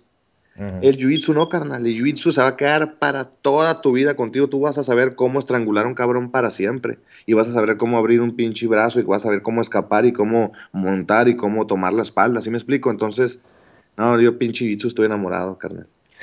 Vamos. Estamos. Yo creo que esa pasión que nos une y lo he visto en las peleas más importantes del UFC, cabrón, en la historia del MMA. ¿Quién es el que se definió el pinche Jiu-Jitsu? Y no sabe la alegría que me da cuando ganan con Jiu-Jitsu en el UFC, puta madre. Es una satisfacción bien chingona, güey. Sí, sí, sí. Un, un knockout sí me provoca un, un, oh, o sea, como que, como que es un, a mí se me hace que el knockout carga con un poquito más de morbo, como de que, ¡pum! Lo viste caer, cómo dobló, cómo cayó al piso, cómo quedó inconsciente. Pero una, una sumisión se me hace más una obra de arte. Eso es, eso es, y tú que lo entiendes, y la gente, fíjate que cada vez lo, lo entienden más, y eso me da gusto porque, o que el mormo y todo lo espectacular, un putazo, va, bla. Pero el trabajo que lleva, controlar a alguien y hacer lo que te haga el tap out y que diga, cabrón, suéltame, me duele un chingo, por favor, ya ganaste, güey, tap out. O sea, eso está cabrón no un golpe de suerte. Entonces yo este creo que el Jiu-Jitsu, pues aparte que fue, recordemos que la primera idea de hacer el UFC surge a partir de los Gracies, ¿no? Que querían demostrar que el Jiu-Jitsu era el arte marcial más efectivo para un combate eh, contra otro arte marcial o en la calle. Oye, Víctor, ¿y ahí entre el uh, entre UFC no, no, no, no tienen algún chiste interno o algo así de que vendieron UFC por 2 millones de dólares y que ahora vale billones. No, la neta yo no he escuchado ninguno, pero sí ha de haber. A mí no, no me ha llegado, pero imagínate lo que sienten. Mira, ¿fue Jorion Gracie? Sí, Jorion Gracie. Sí, sí Jorion, Gracie fue el encargado de, hacer esa onda, ¿no? Con nosotros dos cabrones, pero los Gracie fue Jorion. Jorion es el papá de Rose Gracie, la hija. Tiene, tiene varios hijos, vea, hombres. Sí. Pero tiene una hija mujer. Y Rose Gracie es una gran amiga, no agarreando compadres, pero con Rose tengo una amistad ya de varios años, de hecho la acabo de ver hace un par de días, y, me ha compartido historias de, de cuando empezó recién el UFC y ahora mismo veo que hasta ella dice, puta madre, sí, sí, sí, sí, sí, se ve que les da corajitos y dice como que chilito de que puta, te valían dos millones y ahora ve lo que vale. Sí, sí. Sí, pero a lo mejor también cuando lo vendieron tenían pedos así financieros y eso no, necesitaban más no, no se puede, yo digo que no le pueden adjudicar todo el éxito del UFC. No, no, no, para nada. Ni al dinero, ni a la fórmula, porque los dos tienen que ir de la mano, porque, o sea, el, MMA por sí solo ya se demostró que es la esencia, eso es el éxito. ellos lo descubrieron, pero les hacía falta también el dinero, el capital, el desarrollo Exacto. y el No, tiempo. Si no lo hubieran vendido, tal vez no sería lo que vemos hoy todos los fines de semana. No creo. Y, y también, o también eh, hablando hipotéticamente o imaginando, si alguien diferente a los Fertita o Dana White de presidente le hubiera comprado, ¿a, dó- a qué, qué rumbo hubiera tomado el deporte? ¿O cuánto tiempo le hubiera tomado llegar a donde estamos? Yo digo que no hubiera sido menos, hubiera sido más. Sí hubiera llegado a donde está por la naturaleza del deporte, porque tiene vida propia, lo que tiene, lo que brilla con luz propia nadie lo puede apagar, acuérdate, y entonces el deporte este es, así es. Y, y sí tuvieron mucho que ver en la fórmula de traerlo a lo que es ahora el UFC. Qué Señor. chido. Oye, Hasta- Víctor, ¿vi- ¿viste el Kimura de Toquiño? ¿Qué te pareció? Ah, se la mamó. Estuvo bien chingón, estuvo verguísima. De hecho, le casó, la- este, fue un error de Jake Shields. Eh, Si se fijan bien, Jake estaba, creo, en, en lateral, algo Single. así. Single, y luego le agarró y se quiso dar la maroma, algo así. En vez, dijo, no, creía que con el sudor y la secuencia del giro iba a perder el brazo, pero pinche Toquiño la leyó precioso. El Kimura fue muy bueno, pero mala leche. Mala leche el vato. Sí, Sí, está mal. Y no sé si está mala leche, le platicaba a mi hijo, al Tori, y, y no me acuerdo, creo que también a Goyito, que para mí ese cabrón, yo me tocó narra- verlo pelear en vivo y narrar sus peleas en el UFC, tiene un pedo que cuando se le suelta tanto ácido láctico y la, la adrenalina, le entra un delay al vato. Sí, Le ¿verdad? Le echa un pinche delay como los pinches, los pitbulls, ¿cuáles son los que se le estaba la quijada? Sí, los Pitbull. eh. A este güey le entra un delay, cabrón, de un segundo o dos, y tú, tú, y suelta. Ujú. ¿Sabes cómo? Pero eso no justifica que esté bien, o sea, yo digo que ese cabrón no debe pelear porque una de esas, pues sí hace un daño grave a otro cabrón. Pues ya he hecho varios. Sí, por eso te digo, ya- dijeras tú, no, le pasó una vez y pasó un chingo de tiempo y otra, no, este ya son y seguidas, ya es reincidencia. Entonces ese cabrón yo creo que estuvo bien la sanción que le dieron. Sí, no, y aparte, pues, su mismo profesor lo tuvo que correr porque estaba lastimando a, a los compañeros. Sí, no, es, eso, y es un monstruo, ese cabrón es, es muy bueno para, de hecho, yo les digo a- a- hasta a compañeros y, a- y alumnos que estaría bien tener el jiu-jitsu de ese cabrón en las piernas. Tienen que tener un jiu-jitsu como el de Toquiño en las piernas, cabrón. Sí. No sean como él, pero tu jiu-jitsu de las piernas debe ser así asesino como el de jiu-jitsu de las piernas de Toquiño. Sa- ¿Sabes a quién me tocó el otro día? De pura casualidad me tocó que llegó Dean Lister y me tocó rolar con él. Y no, hombre, es un caballero. O sea, Dean Lister te agarra en el heel hook y te suelta.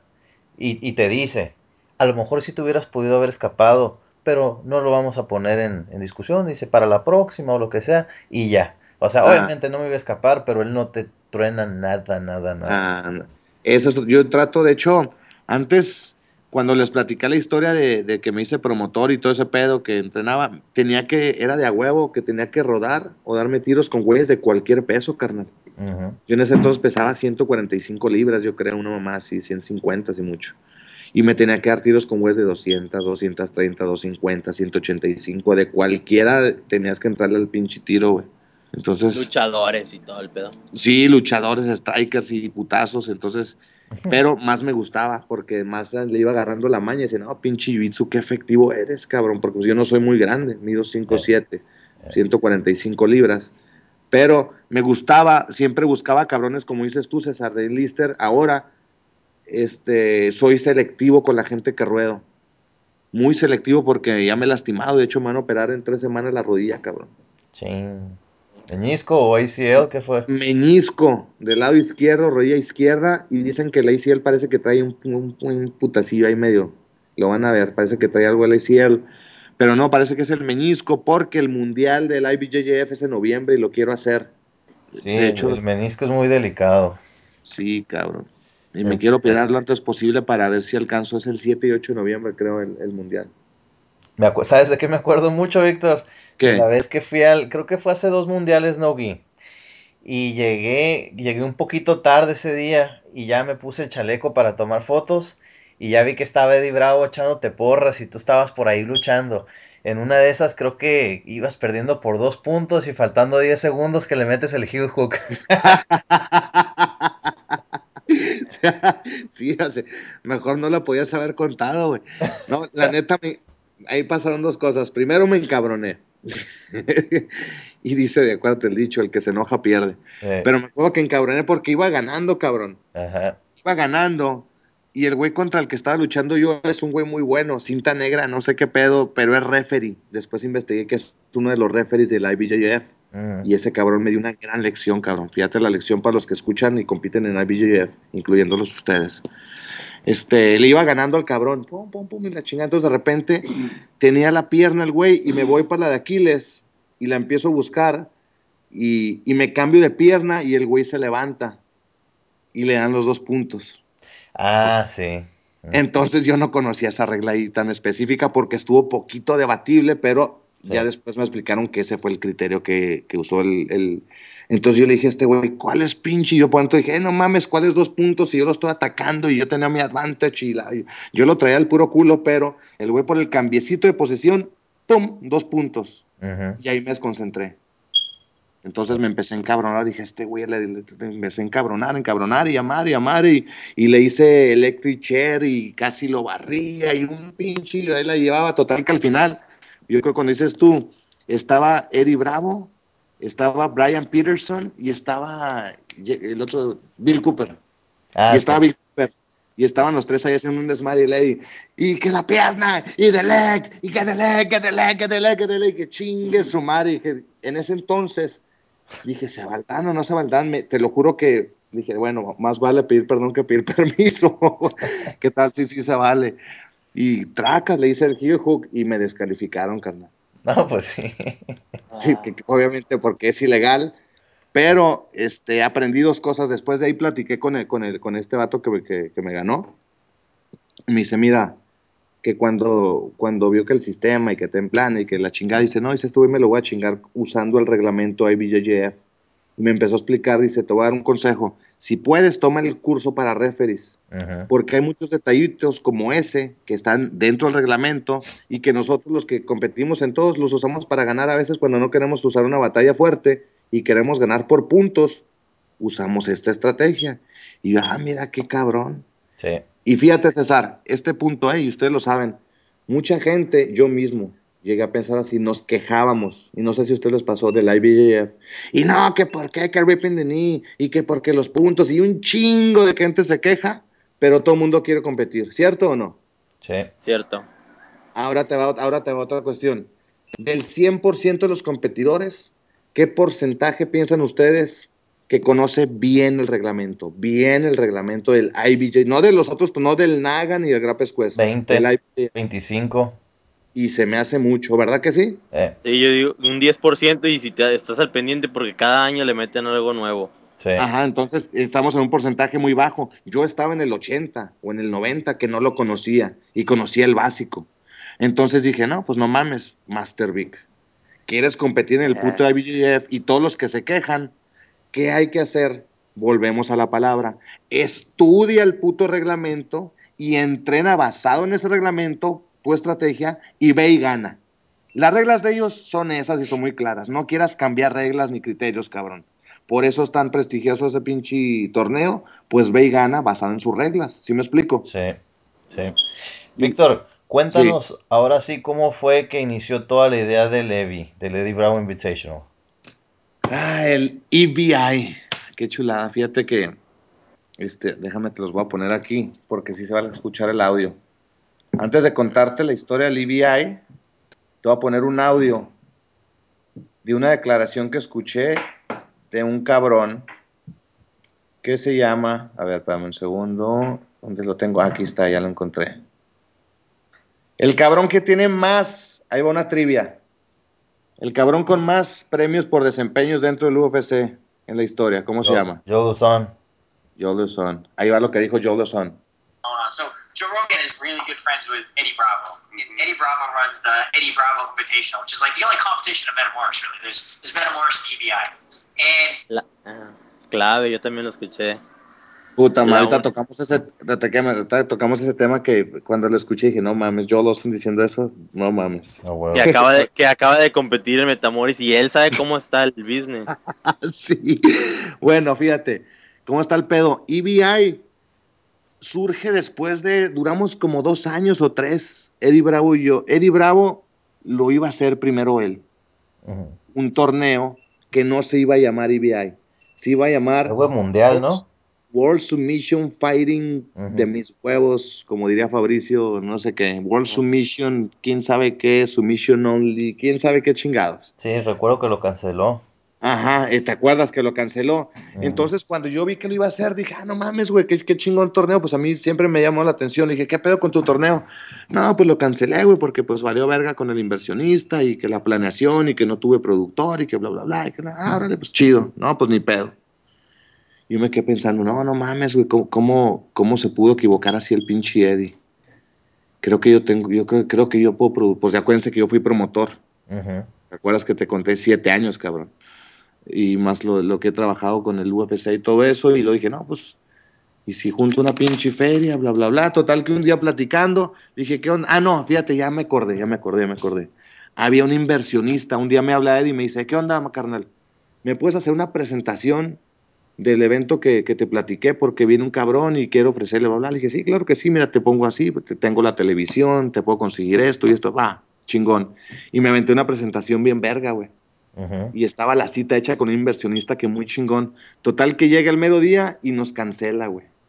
Puta madre. Y me habla de, no, ¿sabes qué, güey? Me canceló este güey, que porque quién sabe qué, pero ya no me dijo que en tres meses regresa y ahora sí va a llegar con el pinche billete por enfrente.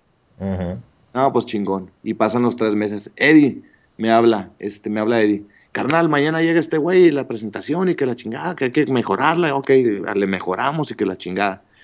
Y vuelve a cancelar el güey. Puta madre, qué pedo con este güey. Le dije, no, ¿qué onda, güey? Le dije, ¿y si lo hacemos nosotros, güey? No, no, pero pues es que es una lana y que la. Sí, pues no le hace, vamos a hacerle así. Allá, yo, yo le entro de, yo le entro de, de socio capitalista. Obviamente, el otro tenía como 500 veces más dinero que yo, pero no necesitamos 500 veces más dinero, se necesitaba Ujú. poquito menos, ¿ok? Entonces yo dentro de mis posibilidades dije, bueno, ¿qué onda, Eddie? ¿Y si lo hacemos tú y yo? Neta, neta. Y ahí empezamos la plática. Y que, jiji, jajaja. entonces el nombre, dije, mira, yo para empezar, no me gusta el nombre que le pusiste, yo le pondría Eddie Bravo Invitational. ¿Por qué? Y le empecé a dar los porqués, no, mira, pues tú ya tienes la trayectoria, que bla, bla, bla, que tu nombre, que jiji, bla, bla, bla. Y le gustó la idea y ahí surge el nombre EBI. EBI yo le puse el nombre, no le puse Master Big ni Combate Libre ni nada. Yo obviamente el enfoque sabía que tenía que ser Eddie Bravo. Y es curioso porque Joe Rogan le puso el nombre a Ten Planet, ¿sabían eso? Oh, no. No, no. Joe Rogan le puso Ten Planet Jiu Jitsu al sistema. Este, Ten Planet Jiu Jitsu se iba a llamar Nibiru Jiu Jitsu. y, y ahora se llama Nibiru, pero el foro. Órale. foro de Ten Planet. Total que Joe Rogan le dijo, pues ¿por qué no le pones Ten Planet Jiu Jitsu, güey, ya? Porque Eddie traía la onda que en el Ten Planet hay cosas y quería ponerla casi como que las cosas que hay allí, bla, bla, bla. Y el Joe Rogan le dijo, pues pone Ten Planet y ya, güey. Ten Planet Jiu Jitsu. Y así se quedó. Y cuando estaba yo dije, no, pues vamos a ponerle Eddie Bravo Invitational y ya, güey. Invitas a los más güeyes más chingones y así ya está. Para ese entonces Eddie ya tenía un 70%, 60, 70% del concepto de las reglas. Ya tenía la idea de 16 hombres en el tipo Abu Dhabi, ¿no, César? Alex, tipo 16 en el, en el Abu Dhabi, bla, bla, Ya bla. tenía rato platicándolo el vato en el podcast de Joe Rogan. Exacto, él ya tenía el concepto, el concepto de, de- no, bueno, el nombre se lo puse yo, pero el concepto, el esqueleto es de Eddie Bravo. El esqueleto es de Eddie Bravo. Yo he puesto mis dos centavos y soy su socio y contribuyo y tengo una pasión enorme. Y bueno, no pararé hasta que IBA llegue lejísimos, pero aquí el esqueleto lo puso Eddie Bravo y yo, yo he estado ayudándolo en el complemento de producción, de ideas de desarrollo, de seguimiento y dos, tres cosas, bla, bla, bla. Total que ya se establecieron este, las reglas, yo, yo puse algunas cosas en las reglas también que hasta ahora han dado buen resultado. Yo creo que nuestro, el, el principal objetivo de Eddie era dar dinero al ganador. 100 mil dólares, cabrón. Eddie quiere dar 100 mil dólares, hasta un millón de dólares quiere llegar a dar eventualmente. Porque, este, y ustedes lo saben, hasta los que nos gusta el jiu-jitsu, a veces vemos un combate de jiu-jitsu y puta madre te aburres, güey. Dices, no mames, güey, ya hagan algo, cabrón. Eh, Nos ha tocado, y con todo respeto, Metamoris, ¿verdad? Que, que me, me merece Metamoris, que nos merece. He visto combates ahí súper aburridos que hasta la gente dice, no mames, no hay acción. Entonces tuvimos que empezar a ver la fórmula.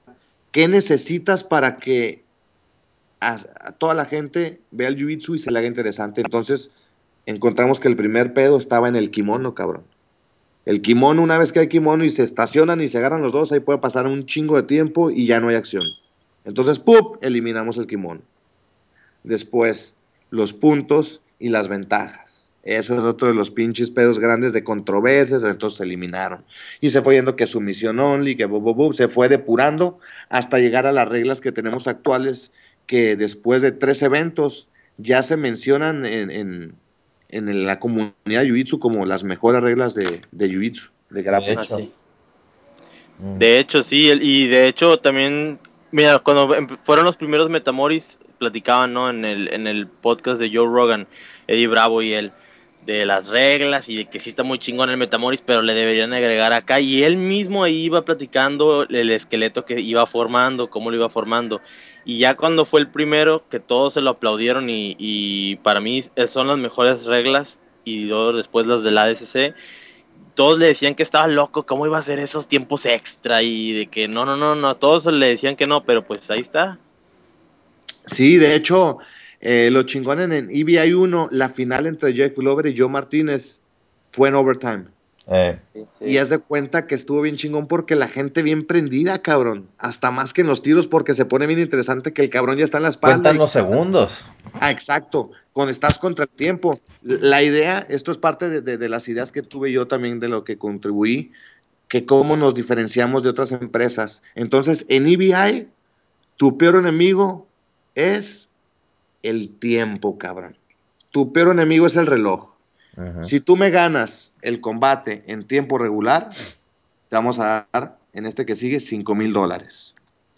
¿Ok? Si tú ganas en overtime, cero. Entonces, nadie va a querer ganar en overtime. Para empezar, estás contra el reloj, tienes 10 minutos. Y si estás en overtime y quieres pasar a la siguiente ronda, estás contra reloj, carnal. Porque si te haces pendejo en escapar, pues vas a tener un chingo de tiempo acumulado y si tardas mucho y todo, vas a perder. Entonces, y ya nos dimos cuenta que el hecho de que los, eh, los luchadores están entre contra el tiempo hace que las peleas sean más dinámicas. Y otra cosa, César Alex, que el hecho que todas las sumisiones sean legales, todas son legales también. O sea, que no hay más de que no, eso no se vale. Y que no, que, que hizo ripping. No, no, no. Aquí si hay tap, pierdes y o ganas. ¿Sabes cómo? Todo es legal. Ábrele, Alex, Alex, por favor. Ah. Sí, de hecho, de hecho, creo que el EBI de todos los shows que han habido es el que tiene el, el porcentaje más alto de sumisiones. Y, y es, y esa es la clave. O sea, el, el uno de que si no sometes no hay dinero. Entonces, eso creo que es muy importante porque, por ejemplo, me tocó estar en el, en el de Five Grappling hace poquito, el del domingo pasado. Muy Te vi en un video por ahí. muy buen evento, este, excelente lo que están haciendo los de Five porque están dando dinero también, etcétera. Se me hace muy bien. El único detalle es de que casi no vimos sumisiones. ¿Y por qué no vimos sumisiones? Porque si quieres ganar dinero, tienes que ganar la lucha. Tiene seis minutos y hay reglas, hay puntos. Entonces, a veces, si, arries- si te arriesgas por una sumisión, te cuesta la lucha porque el otro ya te barrió y se acabó. Ah, sí, ahí, ahí es eso. Eso te digo, este, y he visto ellos hicieron un evento muy bonito. El primero que, que hicieron me, me gustó. Ya los demás no los he visto, pero sí tiene el dinero, tiene el dinero y tiene la idea, pero vuelves a lo mismo. Yo me caga que haga controversia, que haya controversia en cualquier lucha, güey. Entonces fuimos eliminando todo eso. No, no, no, que los puntos no, no, los huevos. Rindes, ganas. 10 minutos, carnal. No, te vas al overtime. Y entonces yo creo que la fórmula era interesante probarla y ahora ya está comprobado. Le encantó a la gente. ¿Qué vamos a cambiar? Nada. ¿Sabes qué fue lo único que cambié? Y que fue iniciativa mía y ya lo querías del inicio, pero también tú lo fue a petición también de César, la onda del triángulo. Sí. ¿Te acuerdas que cuando te levantas con el triángulo que tenían que soltar? Ujú. No, no, ahora ni madre. Si te levantan, papá, tú es, si lo ha- haces slam, descalificado inmediatamente. Si tú lo levantas con el triángulo, tienes que, que liberarte y salirte. O si estás tú agarrando el triángulo, igual terminar, va, pero de ahí, o sea que realmente tenemos, se vale todo ya. Excelente, excelente. Este, pues sí, me, me tocó, me ha tocado estar, creo que en todos. Sí, en todos. Nada más el primero no, llegué tarde porque pues también se la aventaron el día del mundial y tenía que aventarme la chamba de estar en el mundial. Ah, ya me acordé, ya me acordé, fue la vez de- del mundial. Y te digo ya, este, Sí. y otra cosa que queríamos también, y esto para que nos escuchen la gente en español, porque hay un representante de México, Alexis Alducín, Speedy González, también ha estado, también ha estado Beto Serrano, ha estado Julio Córdoba en el EBI. Entonces, es que parte de nuestra misión como empresa, nuestra misión, la, la verdad, el negocio es independiente, tenemos una pasión por apoyar el jiu-jitsu, nosotros tenemos la pasión de crear estrellas, que aquellos cabrones que nadie conoce y que compiten en un EBI y que sorprenden como Ben Eddy, de repente todos hablan de Ben Eddy, de repente todos hablan de, de el mismo Gio, el mismo Boogeyman. Sí, Hace sí. un par de años no, no, no, nadie sabía. Ahora, puta madre, todo el mundo habla Boogeyman y que Gio y que la chingada. Sorry, déjame le doy la bienvenida a un amigo mío aquí que está Mike. What's up, Mike? I'm just doing a podcast, bro. Sorry. Ya, sí, sí, sí. Entonces, este, queremos crear estrellas, queremos dar oportunidades y esas estrellas, por ejemplo, en México, en México, uy, qué pinche pocho, qué pocho, cabrón. ¡Au! Bueno, Así Alexis pasa. Alducín, ese cabrón que es el más activo, y, y estoy seguro, ¿eh? y ustedes eh, lo, lo comprobarán con el respeto a todos, pero ese cabrón anda en todos los pinches torneos. Este, ya la gente lo reconoce en EBI y él se ganó su pasaporte a estar en EBI 4. Va, eh, va a venir Mario Delgado a, estar ahí en la esquina de él y todo. Entonces, esas otras las misiones de EBI. Queremos impulsar a las nuevas generaciones. Va a haber un nuevo formato que les comparto en exclusiva también a partir de este año que se va a llamar EBI Qualifier. Ya hicimos el primero que es para calificar al EBI. Muy Se hizo un formato aquí en Los Ángeles entre participantes de Ten Planet, se juntaron 16 Ujú. y el que ganó se ganó el otro spot en el, en el EBI que es Kevin, ¿cómo se llama? Kevin Dervich. Él ganó. Dervich o Dervich, un pelirrojo.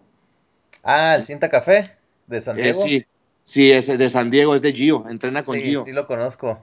Eh, Kevin Burbage, él le ganó, ganó las cuatro por su misión y es muy bueno, entonces así. Entonces ahora vamos a hacer, se va a hacer EBI eh, Río Qualifier, estaremos haciendo otro en Ecuador y tenemos otro evento en México. Los ¿hay tres fechas? estamos- las fechas las estamos, las vamos a confirmar el mes que entra. Pero este año, este año estamos cerrando en, en diciembre aquí en Los Ángeles. Y las siguientes tres sí las tenemos calendarizadas para, para Río. Yo creo que el orden es posible que sea Río, México, Ecuador o México, Río, Ecuador. Algo así. Ok. Órale, y esa, esa digo, la, la idea es hacer un qualifier, que ese se va a transmitir gratis, ese no va a ser pago por evento, ese va a ser gratis. Y el que gane va a participar en el siguiente. La idea es subir, ir subiendo la bolsa. Comenzamos con dos mil dólares, ahora se van a dar 20 mil dólares. La idea es llegar hasta 100 mil. Excelente, muy bien. Sí. Ah, eh, Víctor, ¿qué nos, qué nos puedes contar sobre, pues la vez pasada que estuve ahí en el, me- digo, en el EBI 3, había pues mucho rumor de que Metamoris estaba metiendo presión a los luchadores, que al final les robó a este, a- les quitó a este, Dillion. Danis. A- ajá, Dylan Danis y Mafra. y, también a Marcelo Mafra. ¿Qué hay de eso? Eso es cierto, es 100% cierto. Me, me acuerdo que yo estaba con Eddie, estábamos en, en pleno pesaje.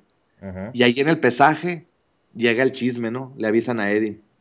No me acuerdo si fue Mafra o Dylan, el otro cabrón que le dijo. Dylan, tráeme un botecito que está en mi cajón de ahí, por favor, el lado derecho. Este Dylan le avisó, no, ¿sabes qué, Eddie? Está pasando lo siguiente. Recibí una oferta así y así, y le dio santo y seña. Pero creo que también Gary Tonnen ya le había platicado a Eddie. Y me habló Eddie y me dice, ¿sabes qué, cabrón? Está pasando esto, güey. Halleck nos está haciendo esto, bla, bla, bla, y que por atrás, bla, bla, bla, bla. Y le digo, no, pues, pues ni pedo, ni pedo, conseguir sustitutos en chinga. Javi Vázquez le saltó al tiro. Este, Gary Tonan mandó a la verga a Halleck y ujú. tuvimos evento. Pero, te voy a decir algo, cabrón. Se me hizo bien mala leche, bien, bien mala leche de Halleck que nos había hecho esa chingadera. Y yo vi que se le regresó el boomerang porque a la comunidad del Jiu-Jitsu no le gustó eso. Yo creo que nosotros estamos para unirnos y no para estar pinche compitiendo en una forma desleal. ¿Sí me explico? Y luego, y Jale que es hermano de Rose Gracie. Rose Gracie y mi amiga son hermanos, cabrón, pero, y Rose Gracie apoya 100% EBI. Entonces, eso está bien pinche raro. Pero bueno, estuvo bien, estuvo bien mala. ¿Qué opinan ustedes de que eso fue? El vato unos días antes nos quiso quitar a tres o cuatro de los más fuertes, cabrón, de nuestro bracket. Quería boicotear y mandar a verga al bracket. Y oye, viene al contrario de Polaris que estuvo compartiendo su evento, ¿sí viste? No, no, eh, eh, ahí, te das cuenta. Una chulada, esos cabrones apoyan y Eddie los apoya, igual los de Fight Grappling. Este, ahora que estamos con Buro, todo está igual, cabrón. Oye, espérame, espérame. Estoy en el, estoy en el, tengo que entrar al baño rápido, Goyito. Ven, por favor. Aquí está Goyito. Ajá. Ah, ¿Qué pedo, Goyito? Dame nomás ten lo que me da un pinche acá. A ver. Voy a dar inspiración. ¿Qué onda, Goyito? ¿Cómo estás? ¿Qué onda? ¿Cómo están? Bien, bien. ¿Qué onda? ¿Qué andan haciendo por allá en LA? ¿Qué te lleva para allá? no, pues aquí estoy entrenando, este... Jiu-Jitsu. entrenando un poquito y, eh, pues también mañana vamos a hacer lo de UFC. ¿Qué onda, Goyito? ¿Cuándo vas a volver a Acapulco? Ah, pues cuando me inviten, ¿cuándo me vuelven a invitar? ya, ya estamos, hay que hablar con el profe, igual en octubre, septiembre. Sería chido. Ah, ustedes son de, de este, de profe. Puta, se me va el nombre. Profe Robert. Yo entreno con el profe Roberto aquí en Acapulco. Ah, con madre. Con madre, güey. ¿Qué cinta eres tú? Cinta azul, ahí nos echamos unos roles. Ah, ok. ¿Rolé contigo? Simón, Simón. Ah, entonces sí, sí, me voy a acordar de ti, güey. Es que me, de los nombres se me olvida, güey, pero cuando te vea, a lo mejor sí, sí me acuerdo. No, ya sabes, aquí toda la banda le gustó un chorro la convivencia. Me, dice Víctor que si me rendiste. no, no. No, no te acuerdas. si no, si te acuerdas. dice, entonces no te acuerdas. ¿Qué onda? ¿Cómo ves, ¿Cómo ves el evento de la UFC en Monterrey? Va a estar padre, güey. Este, pues Calvin Gastelum, este, Fran Escudero y, y Diego Sánchez. Eh, Diego Sánchez contra Lamas, esa va a estar buena. Eh, va a estar buena. Y Goyito Pérez, a vos tiene que haber cabrito, ¿no? En el UFC en Monterrey. ¿Y, ¿Y, contra quién vas?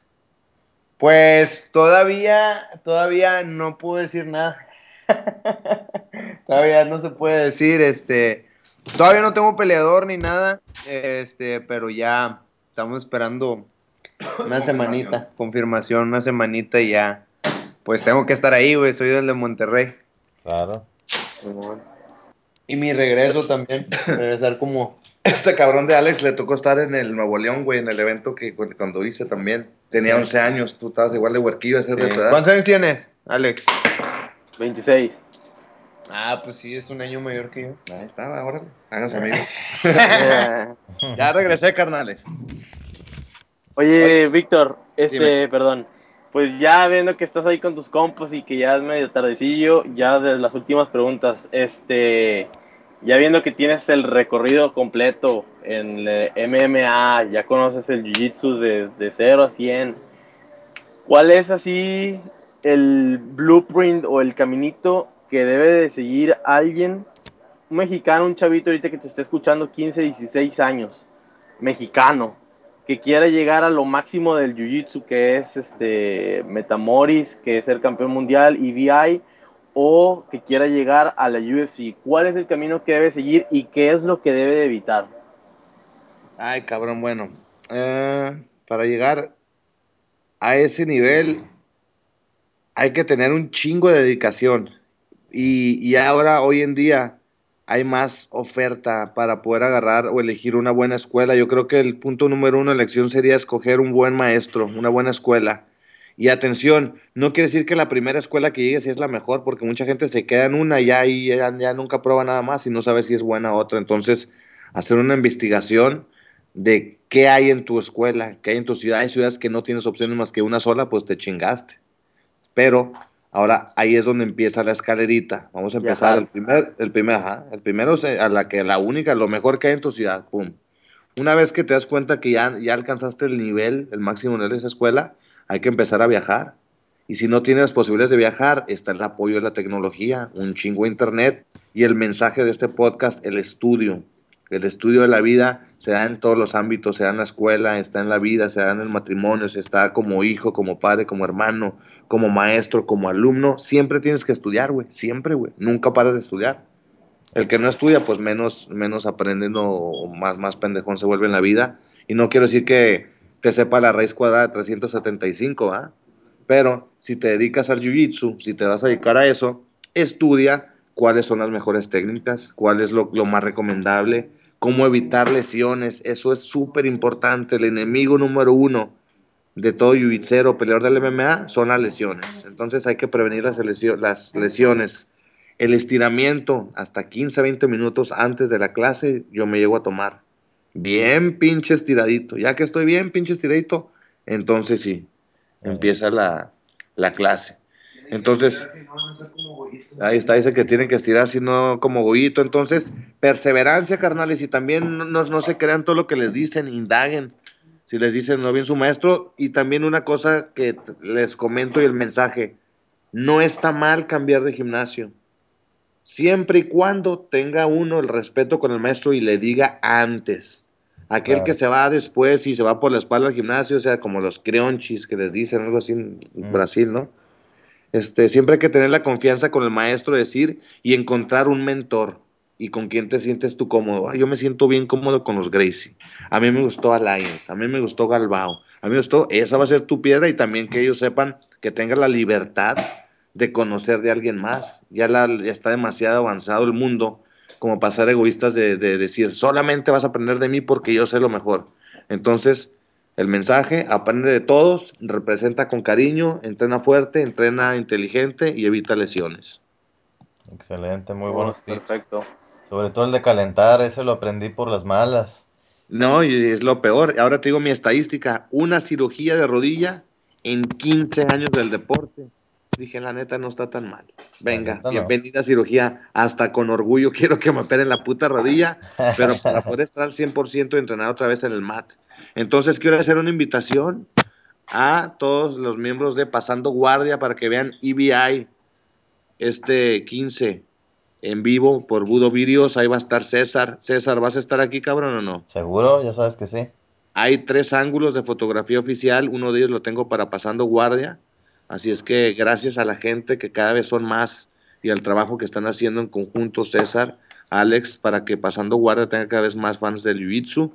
Este, esperemos que IBI crezca y que en México haya bastante auge también y apoyo.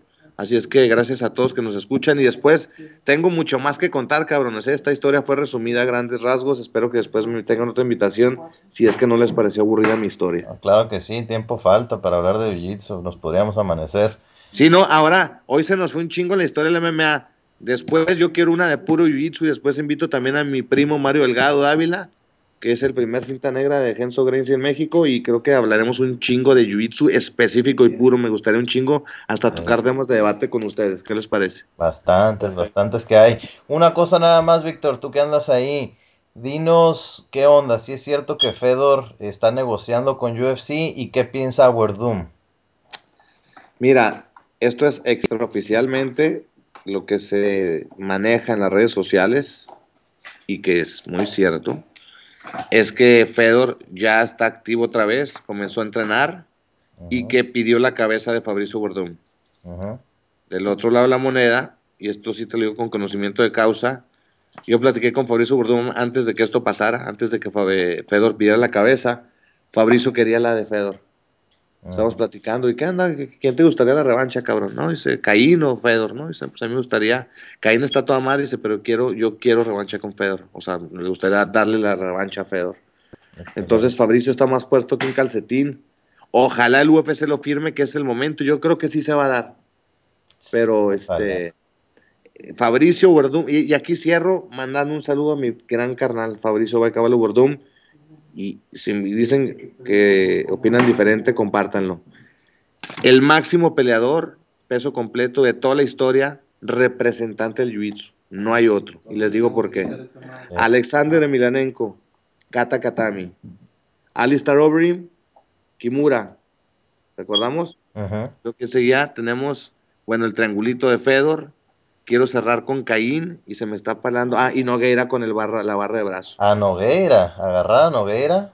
Ajá. Y ahora estamos diciendo, fíjate, los calibres de esos cinco con submisiones diferentes, cabrón. Guillotina, katakatami, triángulo, barra de brazo, no mames. Está cabrón. Entonces, este, también con él estoy entrenando jiu-jitsu, he aprendido bastante de Fabricio Verdum y, y me gusta un chingo que, el, que todos los campeones, bueno, me gustaría que todos los campeones del UFC sean expertos en jiu-jitsu. Sí, así es. Dicen por ahí que el promedio es azul, ¿no? El promedio de, de peleadores de Jiu-Jitsu es como un cinturón azul. ¿Tú, crees que sea así? Sí, cabrón, y cinturón azul y no creas que muy avanzado, eh, teoría, es, hasta alarmantemente, alarmantemente. No sé si promedio el otro, pero sí, de- y de ahí nos brincamos a una moredita muy básica. Sí. Está cabrón, está cabrón. Excelente, excelente. Bueno, ¿alguna, algún mensaje que quisieras dar por ahí extra de lo que ya nos has comentado por ahí, Víctor? A toda la gente que te escucha, te apoya, sigue ahí contigo viéndote en, el- en la UFC. Bueno, pues mi mensaje para todos los que me escuchan aquí en Pasando Guardia es que gracias por, por seguirnos en el UFC en español.